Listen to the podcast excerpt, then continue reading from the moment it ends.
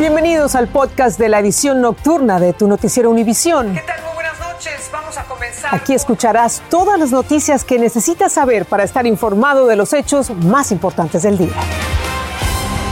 Es miércoles 24 de noviembre y estas son las principales noticias.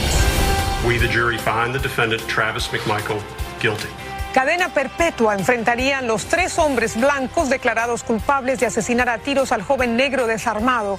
Un video fue clave para el veredicto. El 15 de diciembre empezarán a enviar el último cheque de crédito tributario por hijo. Si quiere hacer algún cambio a su información, ya puede hacerlo en español. Le diremos dónde.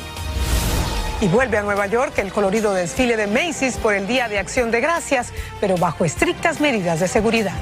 Comenzamos.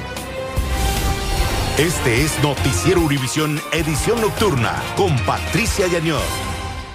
¿Qué tal? Muy buenas noches. Vamos a comenzar con el veredicto de culpabilidad de tres hombres blancos por el asesinato de un joven afroamericano que vieron correr y pensaron que había robado en su vecindario en Atlanta. Los tres mataron a tiros a Meg Aubrey y enfrentarían cadena perpetua. Entre lágrimas y agradecimiento, la madre de la víctima dijo que su hijo finalmente descansará en paz. Guillermo González tiene más detalles del esperado veredicto. Los tres acusados de la muerte de Ahmad Arbery están esta noche en la cárcel luego de ser hallados culpables de asesinar al joven afroamericano de 25 años durante un incidente ocurrido en febrero de 2020 en Brunswick, Georgia. Los 12 miembros del jurado tardaron poco más de 11 horas en tomar la decisión final. Travis y Greg McMichael, padre e hijo, y William Bryan podrían enfrentar ahora una condena de cadena perpetua. Count one, malice murder. Nosotros, el jurado, encontramos a Travis McMichael culpable, dijo el juez del caso leyendo la decisión. Según analistas, este video fue la pieza clave para que los miembros del jurado encontraran culpables a los tres acusados. Hoy nuevamente pidieron al juez que les permitiera revisar una vez más las imágenes antes de emitir el veredicto. Incluso para este abogado, de no haber sido por el video, habría sido casi imposible probar la culpabilidad de los tres hombres. Indiscutiblemente, y en el caso de Arbor, es muy posible que ni siquiera lleguen a acusar formalmente a estos individuos sin que existiera el video. Momentos después del veredicto, decenas de personas que se habían congregado en las afueras de la corte celebraron la decisión. La madre del joven asesinado agradeció emocionada a quienes acompañaron a su familia desde el momento en que se produjo su muerte. Quiero decirles gracias a todos y a cada uno de ustedes, los que pelearon esta pelea con nosotros. Ha sido una lucha larga y dura, pero Dios es bueno. Qué momento para la familia de este joven Guillermo. Había muchas expectativas, especialmente en torno a la conformación del jurado, ¿no? Esa es otra de las cosas muy interesantes de este caso, Patricia, porque la dos, 11 de los 12 miembros del jurado eran de raza blanca y solo uno de ellos era de raza negra, lo cual despertó suspicacias durante el juicio. Sin embargo, el veredicto demostró que todas ellas eran infundadas y, en opinión de muchos analistas, finalmente se hizo justicia, Patricia. Claro que sí. Gracias, Guillermo, por tu informe. Vamos a Boston, donde la policía está tras la pista de los motociclistas que atacaron a un anciano de 82 años que quedó atascado en el tráfico. La víctima pidió al chofer de otro automóvil que llamara al 911 para auxiliarlo, pero uno de los 40 motociclistas que iban detrás empezó a golpearlo, mientras otros rompían sus ventanillas y con un tubo y con una piedra también golpeaban los vidrios del vehículo. El señor terminó hospitalizado con heridas graves. Y otro hombre, este de Missouri, que pasó más de 40 años en prisión, fue liberado después que un juez lo exoneró por considerar que fue condenado injustamente. Kevin Strickland, de 62 años, fue condenado por un triple asesinato en Kansas City, por lo que recibió una sentencia de 50 años de prisión. Siempre defendió su inocencia. Dijo que pensó que este día nunca llegaría y culpó de su suerte a la policía. Hablemos ahora del cheque del crédito tributario por hijo que han estado recibiendo muchas familias. El último cheque llegará el próximo 15 de diciembre, por lo que el Departamento de Rentas Internas, el IRS, abrió una página en español para que las familias hispanas realicen cambios si son requeridos. Desde Washington, Pablo Gato nos explica cómo funciona este portal. Se acaban los cheques mensuales de crédito tributario por niño. El 15 de diciembre viene el sexto y último cheque. Si quiere hacer cambios en cómo quiere recibir ese dinero, el IRS tiene una página en español para que pueda hacerlo. Ahí puede, eh, puede encontrar toda la información necesaria para registrarse, para averiguar el estatus de sus pagos. Esa es la página web que usted debe visitar. Los cheques son en base a lo que usted declaró en el 2020, pero si en el 2021 usted ganó más que el año pasado, es posible que haya cobrado dinero de más con esos cheques por niño. Para evitar tener que pagar al IRS cuando haga su declaración de impuestos del 2021, puede cancelar el cheque de diciembre. La fecha límite para cancelarlo es el 29 de este mes. La página también le permite pedir un depósito directo, actualizar su dirección o averiguar qué pasó si nunca recibió los cheques a los que tiene derecho. El pago máximo es de 3.600 dólares al año, eso quiere decir 300 dólares al mes por hijo hasta los 6 años y de 3.000 dólares al año o 250 eh, dólares al mes por hijo entre eh, los 6 y 17 años. Los créditos por niños es una iniciativa del presidente Biden. Benefician a 36 millones de familias en Estados Unidos. Lo reciben las parejas que cobran menos de 150 mil dólares al año. La mitad del dinero por el crédito de niños viene en pagos mensuales, la otra mitad con su declaración de impuestos del año 2021. En Washington, Pablo Gato, Univision. Y hoy continuó el intenso tráfico en los aeropuertos y las carreteras por el feriado del Día de Acción de Gracias, cuando millones de personas viajan por todo el país. Y a diferencia del año pasado, que hubo confinamiento por la pandemia, en esta temporada se ha visto una avalancha de viajeros. Romí de Frías nos cuenta más. Más de 48 millones de personas viajarán por carretera este día de acción de gracias, niveles que alcanzan las cifras de viajeros antes de la pandemia. El avance de la campaña de vacunación y la apertura de las fronteras está impulsando a los estadounidenses a reunirse por primera vez en más de un año. Ese es el caso de Olga Romero. Vinimos por San Diego, pero para retornar, uy, uy, uy, el tráfico está terrible y decidimos parar por un buen ratito aquí a comer y eso, a ver si el tráfico mejora. La empresa de análisis de tránsito INRIX indicó que se espera que los retrasos en el tráfico en todo el país aumenten un 40% siendo hoy el día con mayor movimiento en las autopistas del país. En el área de Los Ángeles, 3.8 millones de californianos estarán manejando a sus reuniones de acción de gracias, pero las carreteras lucen igual de ocupadas al norte en San Francisco. En Seattle, la autopista 5 verá un aumento de 250% en el tráfico hoy y en Chicago, en la Interestatal 290, se vio un flujo de autos inimaginable. Los mecánicos recomiendan que revise bien su auto antes de salir de casa y al regresar de viaje. Que se aseguren que sus llantas estén en buenas condiciones y checar la presión también, porque si no tiene la presión adecuada, gasta más, más gasolina de lo que tiene que gastar. Algunos prefieren quedarse en casa ante el aumento de los precios de la gasolina. No, nunca viajamos. Siempre es con la familia. A los niños les gusta que la mamá cocine el turkey. La casa, sí. Unos en la casa, otros de viaje, Romy. Pero, ¿cuál se espera que sea el día de mayor tráfico en este feriado largo?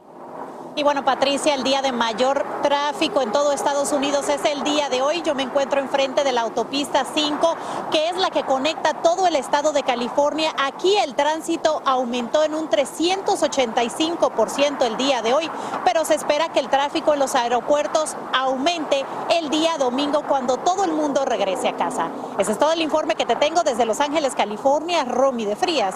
Regreso con ustedes al estudio. Muy buenas noches. Gracias, Romy. Buenas noches. Y esos millones de estadounidenses que viajan por carretera por estos días se están encontrando con unos precios exorbitantes al llenar el tanque de gasolina. La gasolina aumentó un 62% comparado con el precio del año anterior por esta misma fecha. El galón de gasolina es también un 32% más caro que hace dos años antes de que llegara el COVID. Solo en el mes de octubre el precio subió en promedio un dólar con 13 centavos desde octubre del año pasado. Es el mayor aumento anual desde que se empezó a registrar el precio de la gasolina en 1990. Vamos ahora a Nueva York. Las carrozas decoradas y los muñecos inflables que ponen la nota de color y alegría el Día de Acción de Gracias regresan a las calles de Nueva York. Hablamos del desfile de Macy's que volverá a entretener a chicos y grandes en directo y también por televisión como el aperitivo antes de la cena del pavo. Peggy Carranza nos habla del regreso de este tradicional evento. Una tradición casi tan importante como el pavo el Día de Acción de Gracias está de vuelta. Los participantes en el desfile de Macy's ensayan y se preparan para deleitar a millones de espectadores en persona y por televisión muy diferente al año pasado, cuando solo se pudo disfrutar a través de una pantalla debido a la pandemia. Agradecido por estar aquí hoy y celebrar con todo el mundo, un día muy bonito. Blanca Dádiva y sus hijos vieron cómo se inflaron los famosos globos que adornarán el recorrido de dos millas y media. Eso sí, los organizadores habrían requerido pruebas de vacunación a los mayores de 12 años y redujeron el número de participantes en el desfile. No tenemos tanta gente, tenemos, eh, bajamos desde 8.000 a 6.500. Eh, todo el mundo que está en el desfile participando está vacunado. Una gran presencia policial también hizo parte del evento como un anticipo de lo que se espera para mañana, que son agentes de la unidad antiterrorista, así como camiones de arena para bloquear el paso de vehículos. Además habrá más de 300 cámaras de vigilancia. Verán a la unidad canina que detecta explosivos, armas largas y equipos de respuesta antibombas, dijo esta policía. Todo para que las familias disfruten de forma segura del espectáculo en el que el debut más esperado podría ser el de Baby Yoda. Cuéntale cuál estás buscando. Um, Baby Yola. A diferencia de hoy, para el desfile no habrá ningún requerimiento de vacunación. En la ciudad de Nueva York, Peggy Carranza, Univision.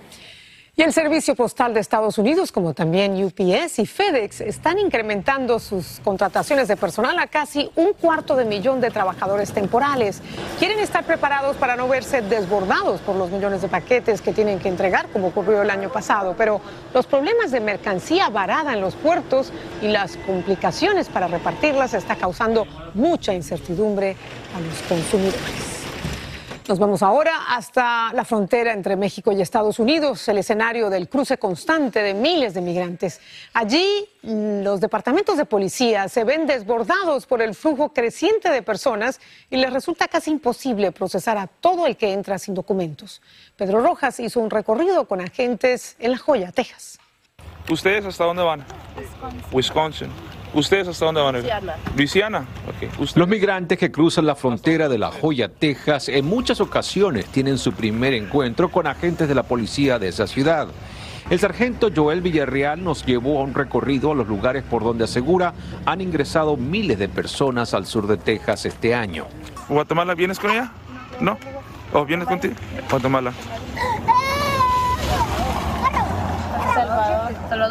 Villarreal relata que su pequeño departamento de solo 15 agentes está saturado por el gran número de migrantes y además encuentra muchas casas de seguridad donde contrabandistas retienen a personas en contra de su voluntad. No solamente se ocupa equipo para estar en el monte, las unidades de nosotros están pasando por un problema grande porque hemos tenido muchas persecuciones, al punto de que hemos estado teniendo de dos a tres persecuciones por día. Agentes han captado en video cómo traficantes de personas llegan con botes inflables al lado mexicano de la frontera. En cuestión de minutos los observan iniciar el traslado de migrantes hacia territorio estadounidense. Es así como el gobierno está patrullando esta zona de La Joya, una de las zonas que tiene más tráfico de inmigrantes a cualquier hora del día. A medida que avanzan las caravanas de migrantes por el sur de México, el sargento Villarreal dice que crece la urgencia de preparación en su agencia policial. Y es muy probable que vayan a usar esta área para poder cruzar. Entonces, los oficiales se quedan extra porque saben que hay gente en el monte que ocupa ayuda. ¿Ustedes de dónde son originarios? ¿Honduras? ¿De Honduras o Ecuador? Honduras, ok. ¿Tu hijo? Honduras. Honduras. Los caminos también están llenos de los famosos brazaletes que traficantes usan para identificar a los migrantes antes de cruzarlos a los Estados Unidos. Y también hay mucha ropa abandonada. En La Joya, Texas, Pedro Rojas, Univisión. Y seguimos en la frontera sur del país, pero para hablar de la pandemia y la campaña de vacunación, porque todo viajero no esencial que quiera entrar a Estados Unidos debe demostrar que ha recibido las dosis completas de las vacunas aprobadas por el gobierno federal y por la Organización Mundial de la Salud. Y como nos dice Jorge Fregoso, esto también aplica para los conductores de los camiones. Reportes de la Casa Blanca indican que desde el 22 de enero todos los viajeros no esenciales tendrán que haber recibido sus dosis completas de vacunas contra COVID-19. Si va a entrar en los Estados Unidos, eh, se va a requerir documentación de las vacunas. Yo tengo uno y ahí lo enseño cuando va a cruzar la frontera. Entonces, si no tienen la documentación, no pueden cruzar.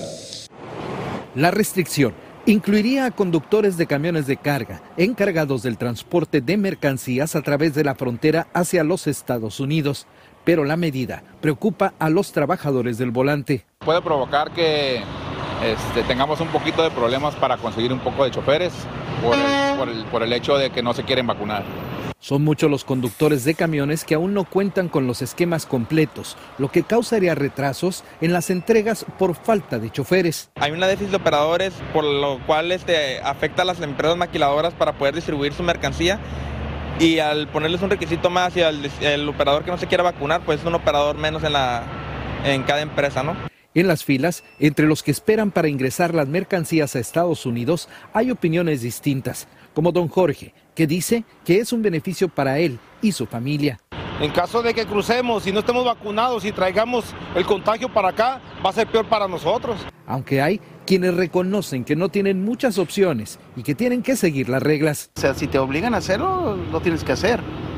Al menos que ya no quieras trabajar. Por ahora se están buscando alternativas para que los transportistas no se queden sin vacuna y puedan cruzar a los Estados Unidos a llevar las mercancías. En Tijuana, México, Jorge Fregoso, Univisión. En breve, millones de hondureños elegirán un presidente entre 14 candidatos el próximo domingo y aumenta el número de migrantes muertos por el naufragio de una embarcación entre Francia y Gran Bretaña. Estás escuchando el podcast de tu noticiero Univisión. Gracias por escuchar. Los hondureños acuden este domingo a las urnas en medio de una crisis política mientras persisten los problemas socioeconómicos. Son 14 los candidatos que se disputan la presidencia del país. Tres de ellos tienen mayores posibilidades de ganar. Entre estos se encuentra Xiomara Castro, quien aspira por segunda ocasión a la jefatura de Estado. Ella es la esposa del expresidente Manuel Zelaya, derrocado en un golpe de Estado en junio de 2009. Tenemos que reconstruir porque este país está, ha estado abandonado durante 12 años. Fundar e instalar un Estado de Derecho donde haya independencia de los poderes del Estado. Según datos del Consejo Nacional Electoral, más de 5 millones de hondureños mayores de 18 años están habilitados para votar. Las elecciones contarán con la presencia de observadores nacionales e internacionales como la misión de la Unión Europea. Y al otro lado del Atlántico, el número de muertos por el naufragio de una embarcación de migrantes que cruzaban el Canal de la Mancha con destino al Reino Unido se ha elevado a 31, según autoridades francesas. Entre los fallecidos hay cinco mujeres y una niña. La policía detuvo a cuatro sospechosos de ser traficantes de personas y el presidente de Francia, Emmanuel Macron, le hizo un llamado a Europa para desmantelar las redes criminales que trafican con los migrantes. Regresamos en breve con la historia de una familia de Pensilvania que tiene doble motivo para agradecer mañana y todos los días. Estás escuchando el podcast de tu noticiero Univisión. Gracias por escuchar. Y este día de acción de gracias tiene un significado muy especial para una familia de Pensilvania que ha sido duramente golpeada por el coronavirus.